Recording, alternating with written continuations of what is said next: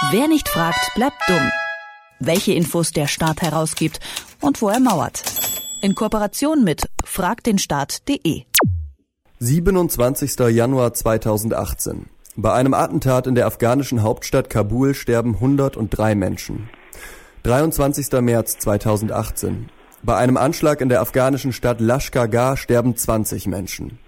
Diese Liste lässt sich noch lange fortführen, denn kaum ein Monat vergeht, ohne dass in Afghanistan ein terroristischer Anschlag verübt wird.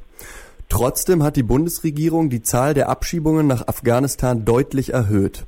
Das begründet sie mit dem Bericht über die asyl- und abschiebungsrelevante Lage des Auswärtigen Amtes. Über genau dieses Dokument spreche ich jetzt mit Arne Semsrott von fragdenstaat.de. Die haben nämlich dieses Dokument veröffentlicht. Hallo Arne. Hallo. Ja, was geht denn jetzt aus diesem Dokument hervor? Wie sieht die Lage in Afghanistan aus? Ähm, es geht aus diesem Dokument, glaube ich, vor allem eine Sache hervor, nämlich, dass Afghanistan nicht sicher ist.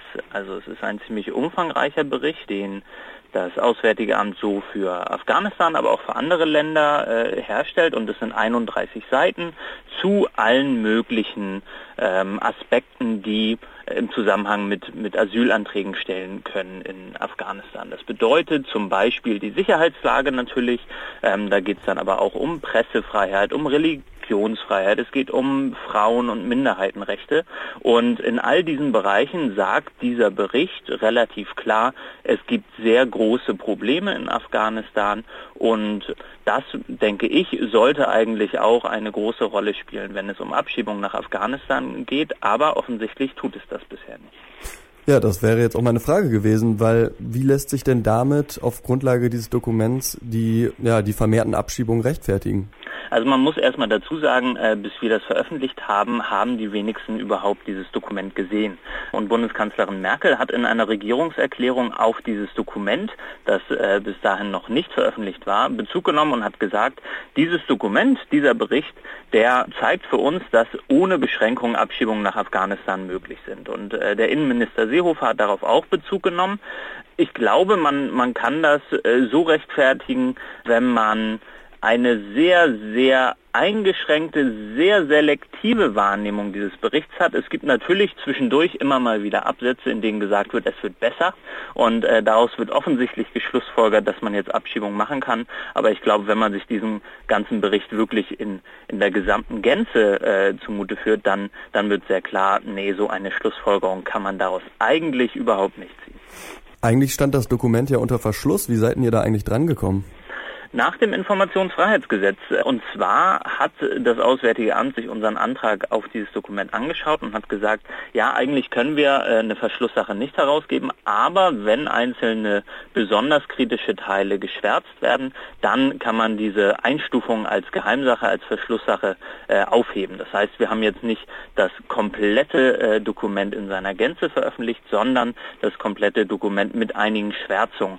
Ähm, und man kann so ein bisschen daraus lesen, dass das komplette Dokument ungeschwärzt noch ein bisschen krasser ist, weil wahrscheinlich vor allem die Stellen geschwärzt wurden, die besonders Kritik üben an afghanischen Institutionen. Das heißt, eigentlich ist es noch ein bisschen schlimmer, als man jetzt bisher sieht. Und das lässt sich dann aber rechtfertigen, diese Schwärzung trotzdem zu machen? Oder wie ist da das Recht? Ja, ähm, da sagt das Recht, äh, dass der Schutz der internationalen Beziehungen Vorrang hat und äh, die Bundesregierung argumentiert hier, wenn die afghanischen Institutionen, wenn zum Beispiel die Gerichte sehen, wie stark wir sie kritisieren, dann ist das ein Problem für unsere zukünftigen Beziehungen mit diesem Land und äh, nach der Rechtsprechung geht das auch so klar und ich denke, auch ohne zu viel Diskussion über die Schwärzung zu verlieren, glaube ich, ist das Dokument jetzt schon aussagekräftig genug. Da steht nämlich zum Beispiel drin, dass Afghanistan die höchste Dichte hat an Terrorgruppen weltweit. Und ich glaube, das ist ja schon mal eine Aussage, die an sich für sich so stehen kann.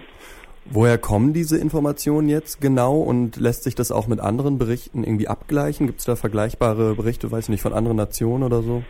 Man muss äh, ein bisschen dazu sagen, das Auswärtige Amt hat jetzt leider kein Dokument erstellt, das äh, wissenschaftlichen Maßstäben genügen würde. Also gewöhnlich würde man ja Fußnoten und ein großes Quellenverzeichnis vermuten. Das ist leider in diesem Fall nicht so. Stattdessen hat das äh, Auswärtige Amt eigene Quellen, das heißt eigene Diplomaten äh, wahrscheinlich in Afghanistan, die beitragen dazu, aber auch Interviews mit Menschenrechtsorganisationen. Also zum Beispiel mit Reporter ohne Grenzen und mit Amnesty International hat das Auswärtige Amt Interviews geführt und ähm, dann einzelne Aspekte aus diesen Interviews aufgegriffen für diesen Bericht. Jetzt ist das Dokument öffentlich. Haben schon andere Politiker, Institutionen oder NGOs darauf reagiert? Ja, ähm, noch nicht genug, glaube ich, aber zum Beispiel äh, Pro Asyl, Reporter ohne Grenzen, einige Basisinitiativen haben das aufgegriffen und ich glaube, für die ist es auch besonders wichtig, denn dieses Dokument ist wichtig, um zu argumentieren, warum Abschiebungen nach Afghanistan in Einzelfällen eben nicht gerechtfertigt sind. Und da gibt es natürlich wahnsinnig viele Initiativen, Anwälte, äh, die sich da engagieren und ich glaube, für die ist dieses Dokument auch äh, wirklich sehr wichtig. Und wir wollen aber da auch nicht aufhören, weil es solche Lageberichte eben nicht nur für Afghanistan gibt, sondern auch für andere Länder, also Türkei, Eritrea, Nigeria. Die werden wir im nächsten Schritt anfragen und äh, wir hoffen, dass wir da in diese gesamte Thematik noch mehr Klarheit bringen können. Da muss ich jetzt noch einmal auf den Anfangspunkt zurück. Also wenn aus dem Bericht hervorgeht, dass Afghanistan eigentlich nicht sicher ist und trotzdem abgeschoben wird, bedeutet das dann, dass das wirklich so ein freier Interpretationsspielraum ist, der dann am Ende darüber entscheidet, ob man abschiebt oder nicht? Ich glaube, dass das Auswärtige Amt sich noch zu wenig positioniert selbst. Äh, dieser Bericht kommt von Heiko Maas, also von seinem Ministerium und gleichzeitig hat er sich noch überhaupt nicht in die öffentliche Debatte eingebracht. Und ich glaube, es wäre eigentlich angemessen, dass das Auswärtige Amt sagt, wir haben diese Informationen, wir äh, bringen uns ein in die Frage, ob denn eigentlich abgeschoben werden darf oder nicht. Ähm, stattdessen hält sich das Auswärtige Amt sehr stark zurück und sagt, äh, Wertungen und Interpretationen dieses Berichts stehen uns nicht zu, das müssen andere vornehmen. Und ich glaube, das ist eigentlich viel zurückhaltend, äh, viel zu zurückhaltend. Ähm, da müsste eigentlich das Auswärtige Amt mit den Informationen, die es hat, viel stärker nach vorne gehen.